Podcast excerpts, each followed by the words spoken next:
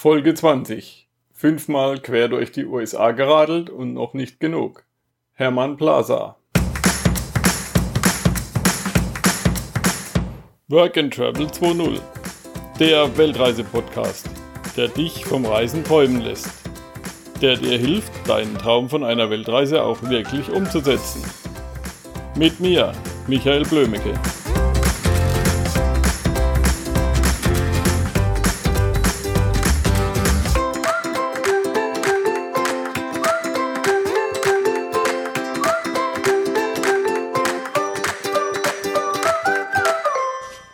Ja, hallo, Hermann. Wir haben uns ja jetzt relativ kurz kennengelernt und ich habe gesehen, du bist ziemlich aktiv mit deinem Fahrrad, äh, großer Kurbler.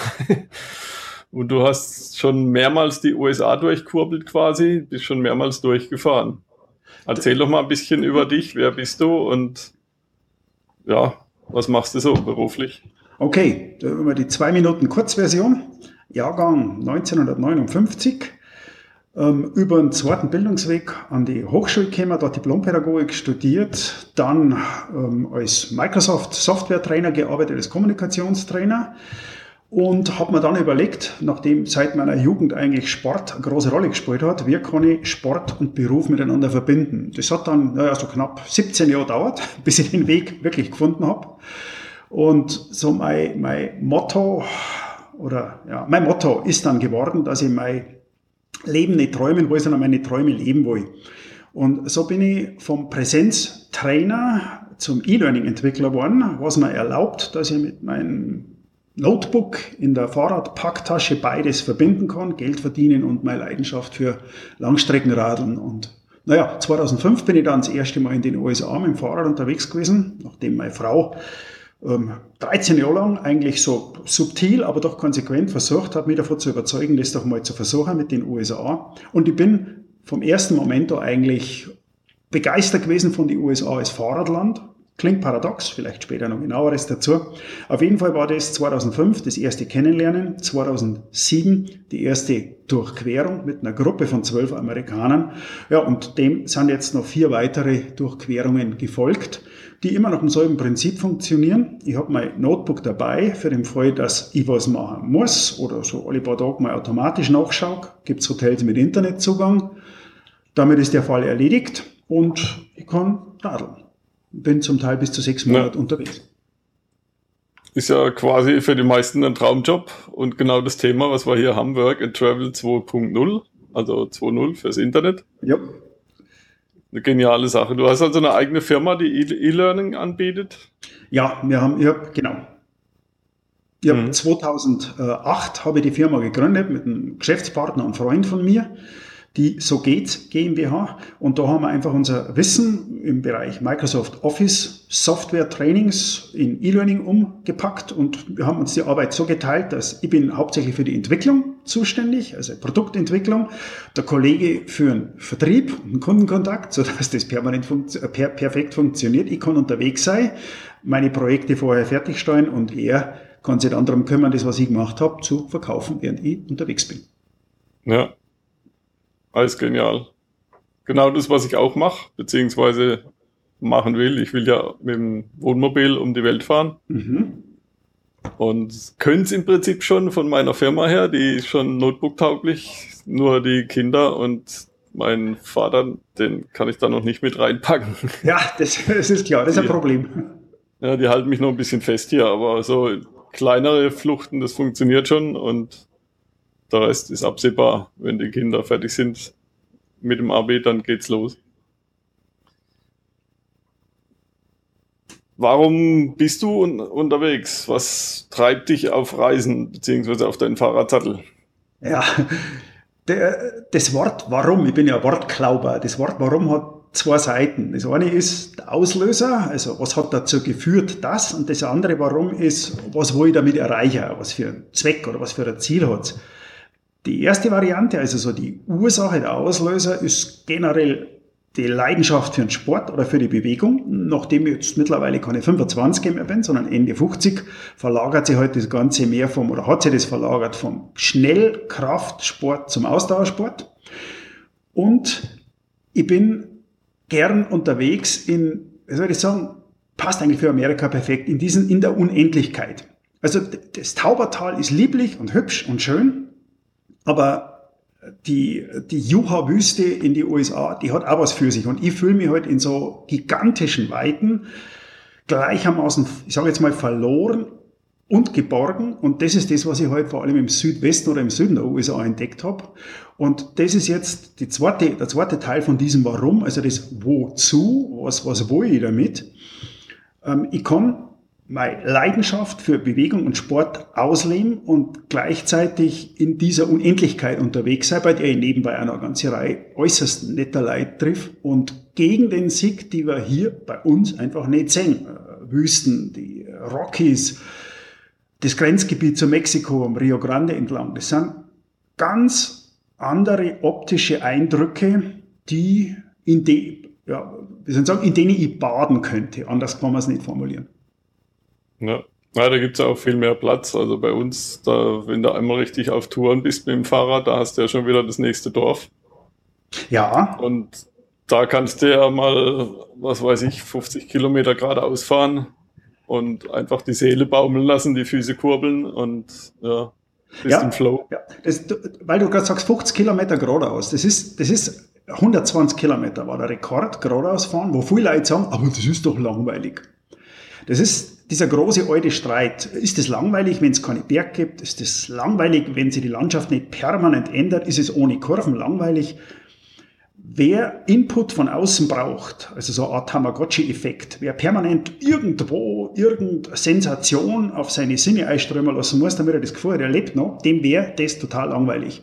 Wer in eine Art meditativen Zustand gehen kann, und jeder Ausdauersportler kennt das, diese, dieses monotone sich wohlfühlen, das man erreicht, wenn man sagen wir ein paar Stunden lang in Bewegung ist. Wer damit was anfangen kann, für den ist die Durchquerung der USA das Richtige. Aber es gibt unterschiedliche Typen und ich lerne immer wieder auf meine Vorträge eben unterschiedliche Leute kennen. Für die einen war das eine Qual und die anderen können sich das gut vorstellen, denen es so geht wie mir. Ja, ja das merke ich auch. Ich habe früher habe ich öfter Höhlentouren angeboten auch für Kunden und da haben wir dann immer gesagt, okay, jetzt äh, setzt euch mal alle hin und dann machen wir das Licht aus. Ja. Und in so einer Höhle, die nicht äh, mit Beleuchtung und was weiß ich, Touristen ist, da ist ja dann richtig dunkel und auch richtig ruhig.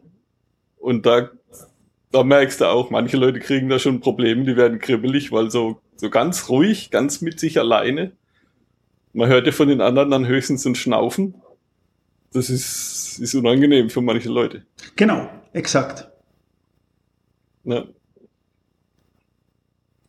Wie du unterwegs bist, haben wir ja schon gehört. Du hast also ein, ein Fahrrad und wahrscheinlich viel Gepäck. Ja. Und im Süden wahrscheinlich auch noch viel zu trinken, weil sonst bist du ja ruckzuck, da siehst du aus wie so eine trockene Spinne. Das Erzähl ist, mal über, deine, über deine Fortbewegung. Also ich bin teilweise alleine unterwegs drüben, aber meine Frau ist dabei, so oft es geht. Als Lehrerin hat sie schon einmal Sabbatjahr genommen, war dann sechs Monate dabei. Also von daher schwanke manchmal zwischen ich und wir, weil eben ein Teil allein, ein Teil haben wir zu zweit unterwegs. Vom Gepäck her, nachdem ich relativ viel Technik dabei habe, Foto, Videokamera, Computer und Computerausrüstungstechnik, bis hin zu einem zweiten Computer, bin ich mit Getränke zum Teil bis zu 75 oder habe ich bis zu 65 Kilo Gepäck geladen. Als ich mit dem Anhänger gefahren bin, sind nochmal 10 Kilo für den Anhänger dazugekommen. Und ungefähr 7 bis 10 Kilo macht da das Wasser aus. Wir sind überwiegend im Süden unterwegs, also in der Wüstengegend, wo es trocken, also wo es, kein Wasser gibt, wo es einfach so trocken ist, keine Flüsse. Da hilft dann mal ein Wasseraufbereitungs Gerät nichts, weil es kein Wasser gibt. Und da haben wir dann, wir starten in der Regel mit 8 Liter pro Nase und tanken halt auf, wo immer es geht. Unsere Räder, das ist übrigens auch was, was ich oft gefragt wäre in die USA, wie nehmt ihr die mit, wer packt ihr die, Flugzeug, bla bla bla. Wir haben uns 2009 Fahrräder in Florida gekauft, die, sind, die wohnen seither drüben, und zwar in Fahrradkoffern bei Freunden, Bekannten oder Fahrradhändlern. Und ich lasse die einfach von UPS oder FedEx, da habe ich ein relativ ausgeklügeltes Logistiksystem entwickelt, dort hinschicken, wo wir es das nächste Mal brauchen schicke die leeren Koffer dann ans Ziel, dort packe ich die Räder wieder ein und dort laufen sie wieder bis zur nächsten Tour. Wir nehmen die also nicht mehr im Flugzeug ständig mit hin und her. Ja. ja, das ist natürlich genial. Weil das ist ja auch immer das Problem dann, das viele Gepäck im Flieger. Erstens ist es Gepäck ein Problem. Also es ist, wenn man bei uns so schön sagt, ein Geschieß mit dem Radl am Flughafen und das Ei zum Checken. Die Wahrscheinlichkeit ist groß, dass es beschädigt wird. Wir haben anfangs immer kleinere Schäden gehabt, so Bremsgriffe oder Speichen waren einmal verbogen, eine war sogar mal gerissen, solche Kleinigkeiten. Und der dritte Punkt ist der Kostenpunkt. Fünfmal fliegen und man hat fast schon ein neues Rad in die USA gekauft. Ja. Ja, du bist ja auch flexibler. Ich meine, gerade wenn du noch einen Anhänger hast, dann hast du ja nochmal ein Sperrgepäck dabei. Ja, wobei der Anhänger war, das war ein Experiment, das habe ich äh, wieder aufgegeben. Wir sind jetzt wieder zurück mhm. bei den Packtaschen. Das hat verschiedene Gründe, aber von daher, das Anhängerproblem ist Gott sei Dank weg. Ja.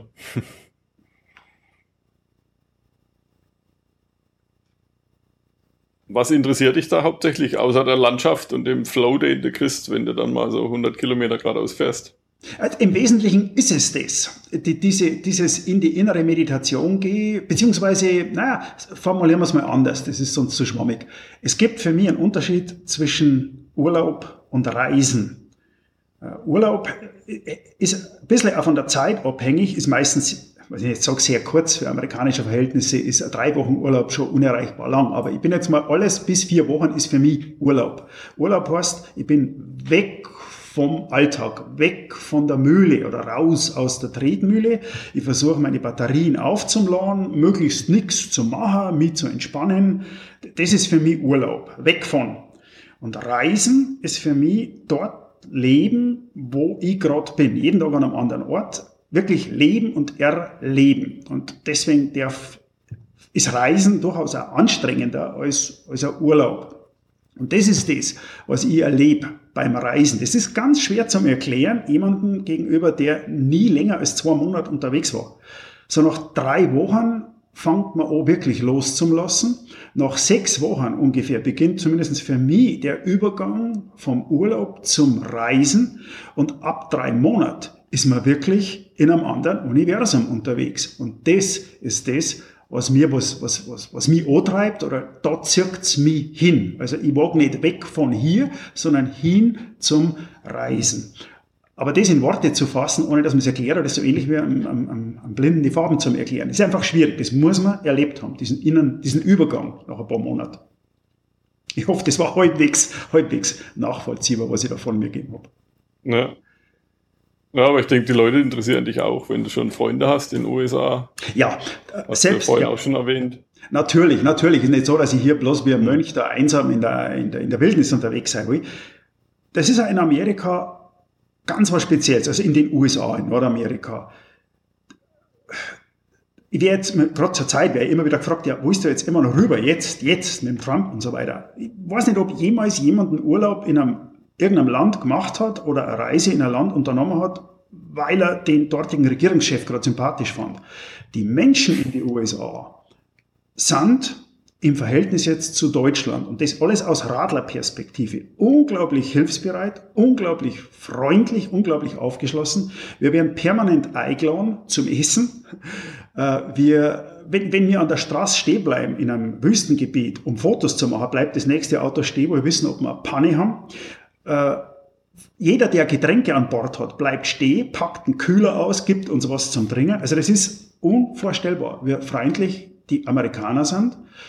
Gern verwechselt mit oberflächlich, das höre ich oft in meinen Vorträgen, ja, ist ja doch alles so oberflächlich. Wo ich mir dann immer denke, wenn ich mich am Straßenrand mit jemandem unterhalte, bin ich nicht auf der Suche nach einem Freund fürs Leben oder überlege mir, ob ich den in meinem Testament bedenke, sondern ich habe einfach für zehn Minuten einen netten Schmerz und dann war's es. Und die Amerikaner sind da offen wie die Kinder und äh, ansonsten wie die Kinder, zehn Minuten später haben sie es vergessen. Das ist okay für mich. Ich fühle mich da wohl. Und insofern muss ich sagen, sind, sind die, meine Erlebnisse oder meine Kontakte mit den Amerikanern größer, also zu 99 Prozent hervorragend. Und ich habe im Laufe der letzten zehn Jahre wirklich ja, 15, 20 dauernde Bekanntschaften und darunter würde ich mal sagen drei bis vier Freundschaften entwickelt. Was hat dich ursprünglich abgehalten, auf die Reise zu gehen?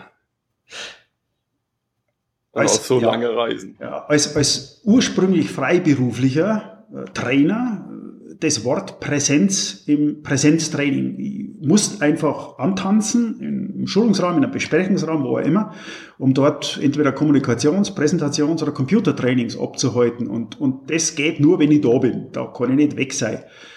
Und der Schlüssel war eben halt dann der, dass ich dann im Laufe der Jahre meinen Job so umbaut habe, dass ich eben jetzt nicht mehr da sein muss, sondern dass ich mein Wissen in ein Produkt, nämlich E-Learning, umsetze.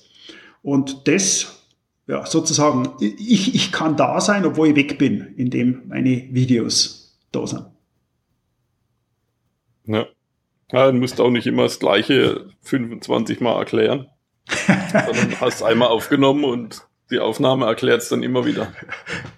Das, das kommt nur dazu, was dann natürlich noch 20 Jahre äh, oder mittlerweile jetzt 27 Jahre Trainingserfahrung durchaus äh, Vorteil ist. So die ersten paar Jahre wiederholt man das gern immer wieder das Gleiche, aber so nach 25 Jahren wird es dann doch langsam ein bisschen ausgelutscht. Ja. Was war dein schwierigster Moment auf Reisen und wie hast du den gelöst?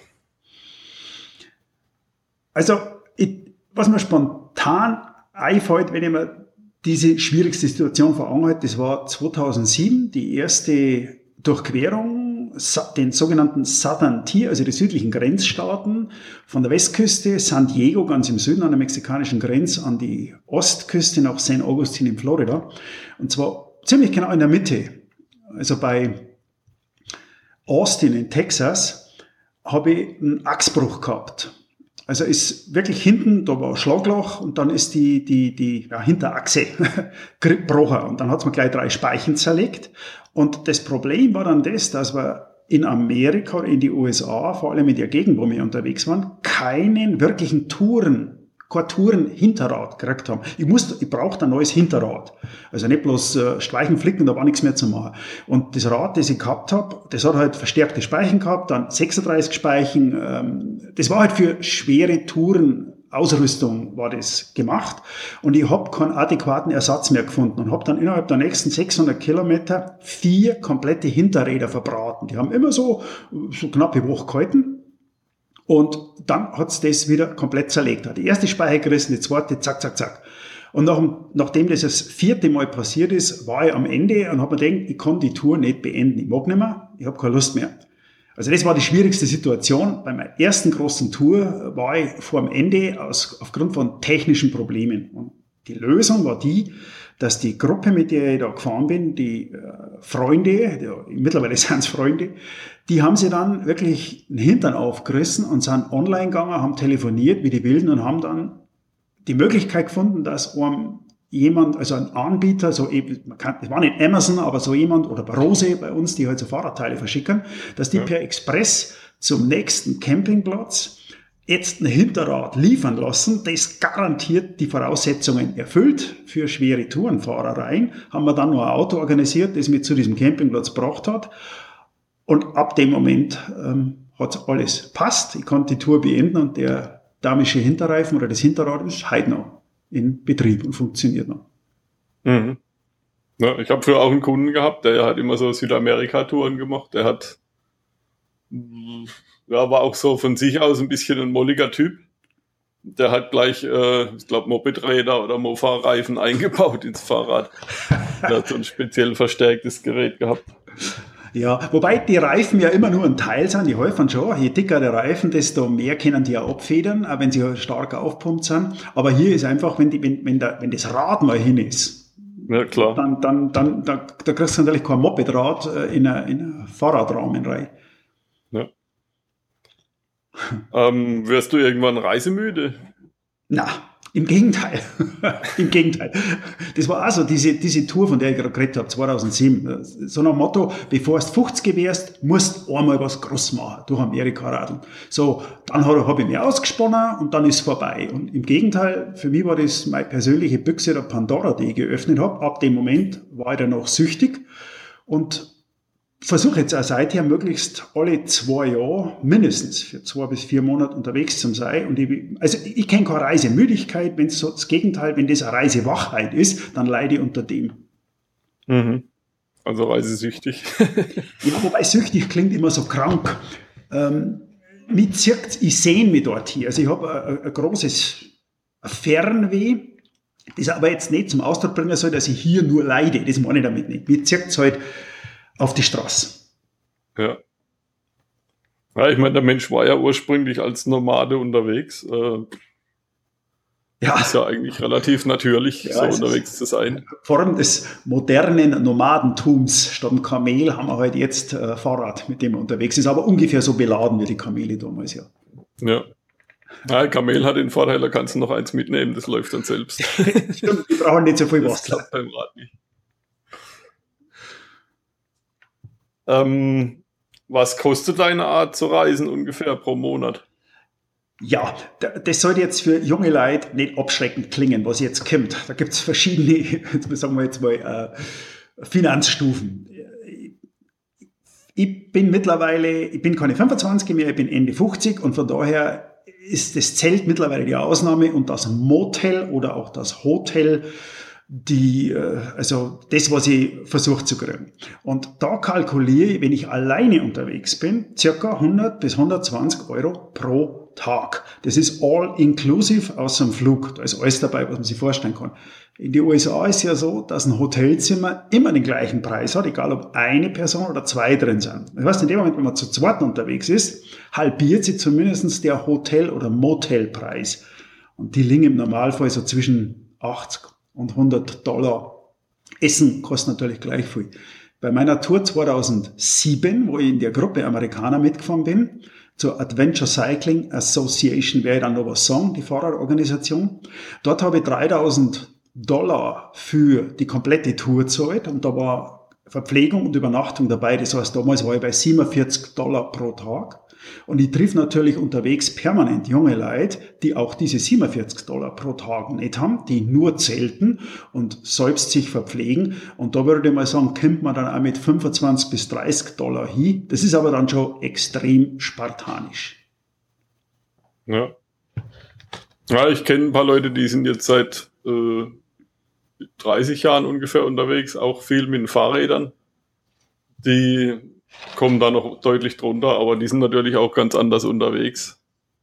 Ja, ich weiß, also von daher, die Frage war ja auch, und so habe ich es auch beantwortet, was, was hm, mich, oder ich muss eigentlich fast sagen, was ich mich das kosten lasse, weil ich, das ist eigentlich eine Luxustour. Das, das, noch ganz kurz eine Geschichte dazu erzählen. Das ist wirklich fast schon verrückt, weil ja die Amerikaner, wenn, wenn die jemanden sehen, der nicht auf einem motorbetriebenen Gefährt unterwegs ist, dann ist der arm. Da, da führt kein Weg drauf vorbei. Der kann kein Geld haben. Sonst würde er mit einem motorgetriebenen äh, Gefährt fahren. Und wir haben mal eine Gruppe von Harley Davidson Motorradleuten getroffen, also richtige Gang, wenn man sich vorstellt, so mit Wild ausgeschaut, mit Kopftuch und Bart und Tätowierungen oben und unten. Und dann kommt da einer her und wir wissen, was, ähm, was wir da so machen. Und dann habe ich ihm gesagt, was wir da so machen, dass wir von der Westküste zur Ostküste radeln. Dann war er stumm hat 20 Dollar aus seiner Tasche gezogen, hat mir es in die Hand gedruckt und hat gesagt, ich soll mir was zum Essen kaufen. Und als ich ihm das zurückgeben wollte, war er fast, also da, dann ist das erste Mal fast so geworden, wie man sich die halt vorstellt, so nach dem Motto, also ein bisschen aggressiv, nicht aggressiv, aber so empört war er dann. Na, weil jemand, der sowas macht und das mit dem Radl, der kann kein Geld haben. Und wenn der gewusst hätte, was wir ausgeben, dann hätten, hätten sie uns wahrscheinlich ausgeraubt. ja. Nee, klar, ich meine, das ist natürlich immer individuell unterschiedlich. Also ich habe auch einen Freund interviewt neulich, der braucht noch ein bisschen mehr. Der ist aber auch mit dem Mietwagen unterwegs, der ist nicht so der Radler. Ja, ja. Ähm, welche Tipps hast du für Leute, die eine ähnliche Tour machen wollen, also auch durch USA radeln? Ich habe jetzt schon mehrere Leute, ich habe gerade überlegt, Paare waren es nicht, das waren immer Einzeltäter, eigentlich begleitet. Die waren in Vorträgen von mir oder haben sie die äh, Videodokumentationen angeschaut auf dem YouTube-Kanal von mir und sind dann auf mich zugekommen und haben gesagt, eigentlich genau das. Was hast du für Tipps? Ja, und äh, das hat dann ein paar Wochen gedauert, bis ich alle Tipps losgeworden bin. Und die, der wichtigste Tipp, den ich erstmal gebe, ist der, der allerwichtigste, möglichst die Grundlagen der englischen Sprache beherrschen. Das ist, versteht sich eigentlich, zumindest, dass man so das, das Tages, Tages einfache Konversationen führen kann.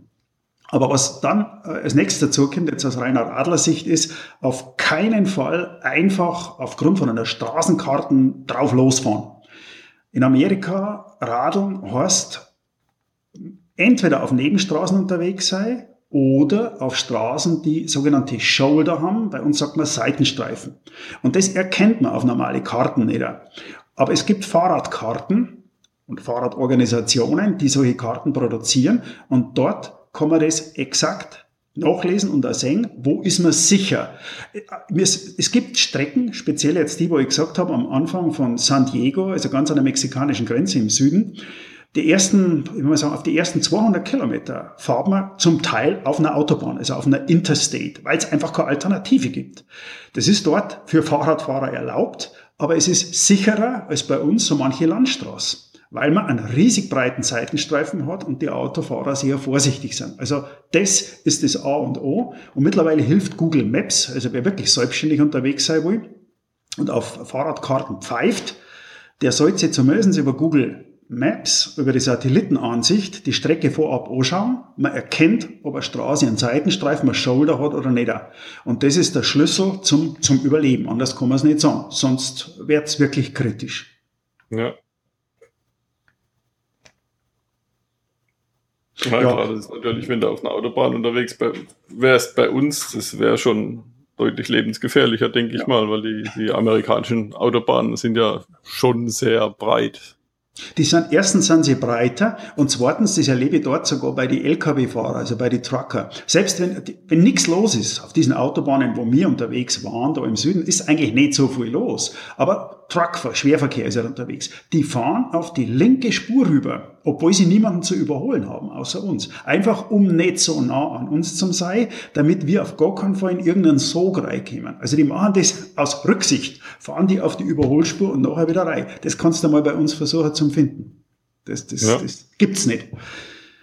Ähm, was, was noch ganz wichtig ist, das ist die Adventure Cycling Association. Also jetzt gibt da, die haben eine eigene E-Mail, eine Webseite natürlich, da bin ich seit 17 Jahren jetzt Mitglied. Die produzieren solche Karten, Adventure Cycling Association. Und die E-Mail-Adresse oder die Webadresse ist ja adventurecycling.org, ein Wort, also adventurecycling.org. Ganz, ganz wichtig. Dort umschauen, da sind alle Touren beschrieben, alle Routen, da kann man Karten kaufen. Das ist es Tor zum Radlerglück in die USA. Ja. ja, das ist natürlich eine gute Sache. Ja, die haben. Dann die planst haben, du deine Touren vor mit dem, mit dem GPS, oder? Richtig, das wir wieder auf die Adventure Cycling. Die haben für alle Touren, die haben mittlerweile über 60.000 Meilen Fahrradtouren in die USA kartografiert und Karten dazu produziert und für jede Tour GPS-Daten zum Download. Und die lade ich mir eben runter und aufs Navi drauf. Ja.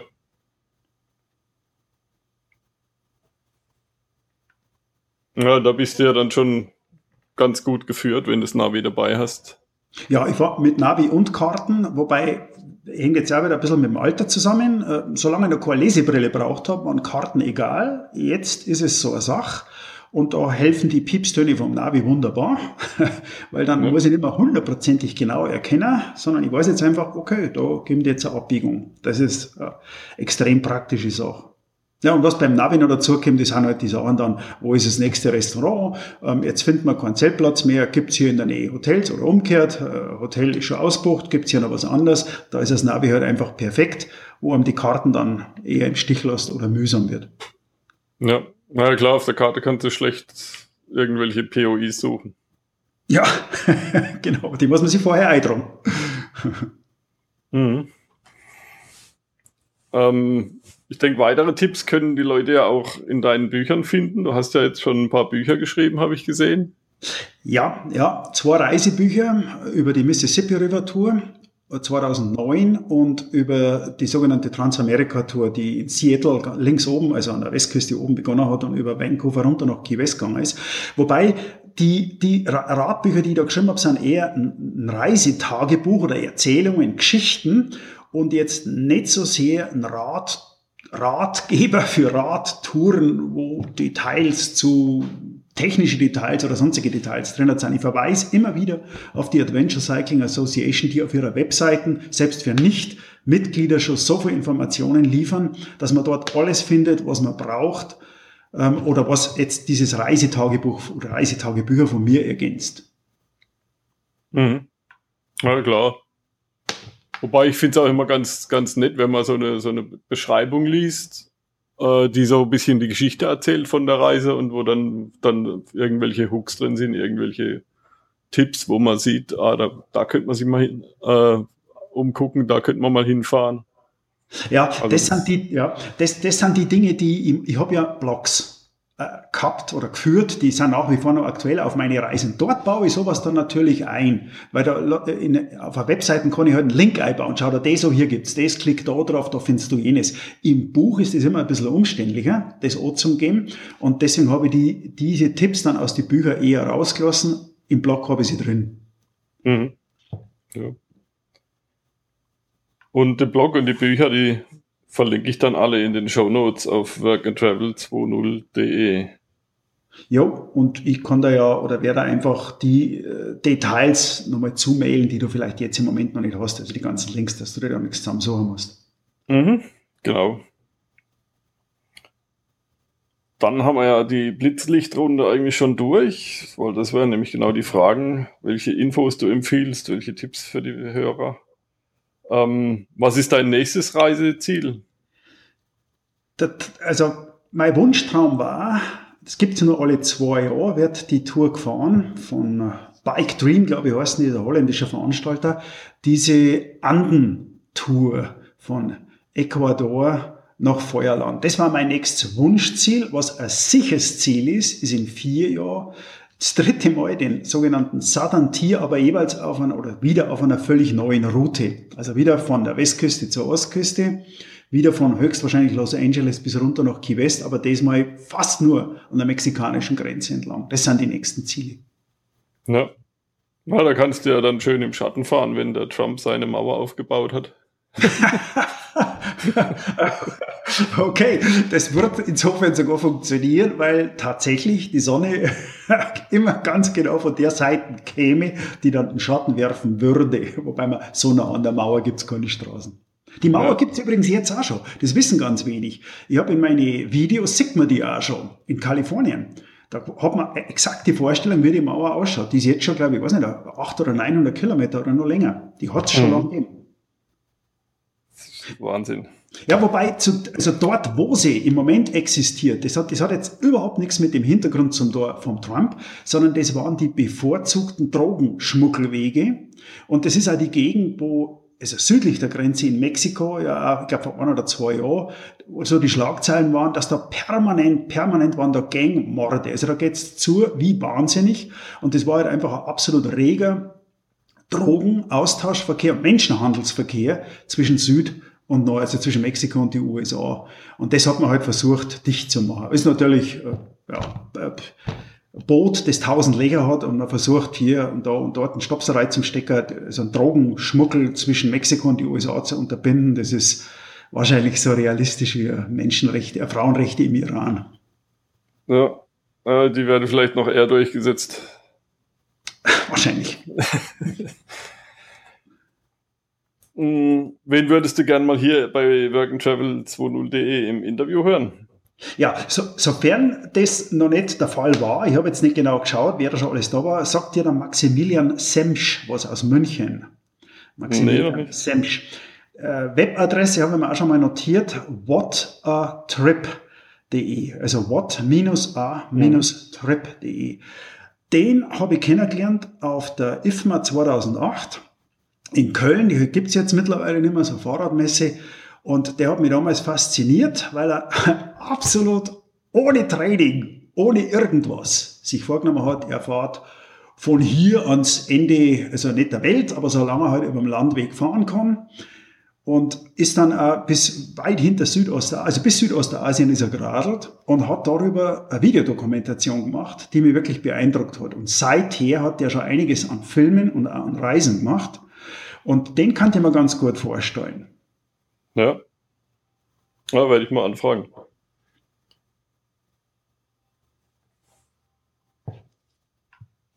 Ähm, welchen letzten ultimativen Tipp kannst du uns mit auf den Weg geben? Mein Motto, das ich vorher schon mal kurz erwähnt habe, das ist der Tipp, man sollte sein Leben nicht träumen, sondern seine Träume leben, soweit es irgendwie möglich ist. Sachen auf später verschirmen oder womöglich sogar auf die Rente ist nach meinem Empfinden der falsche Weg.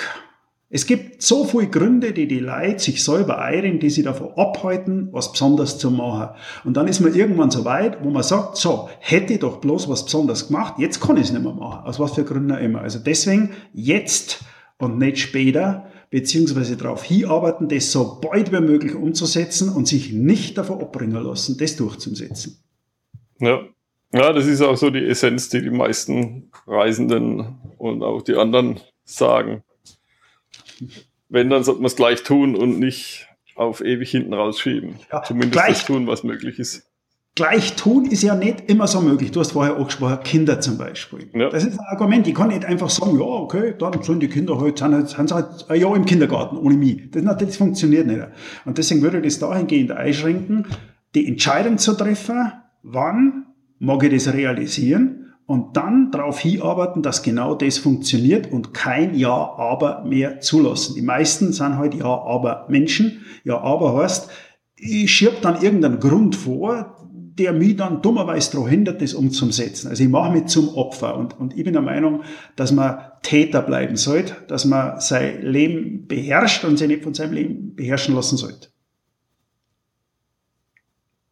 Ja, Okay, dann vielen Dank für das nette Gespräch. Bitte, bitte, gern geschehen. Ja, bis bald wieder bei workandtravel20.de. Gut, danke und ciao. Let's go! Vielen Dank für deinen Besuch. Abonniere Work and Travel 2.0 auf iTunes oder in deiner Podcast-App. Work and Travel 2.0 in einem Wort geschrieben. Die beste Bildung findet ein gescheiter Mensch auf Reisen, sagte schon Goethe.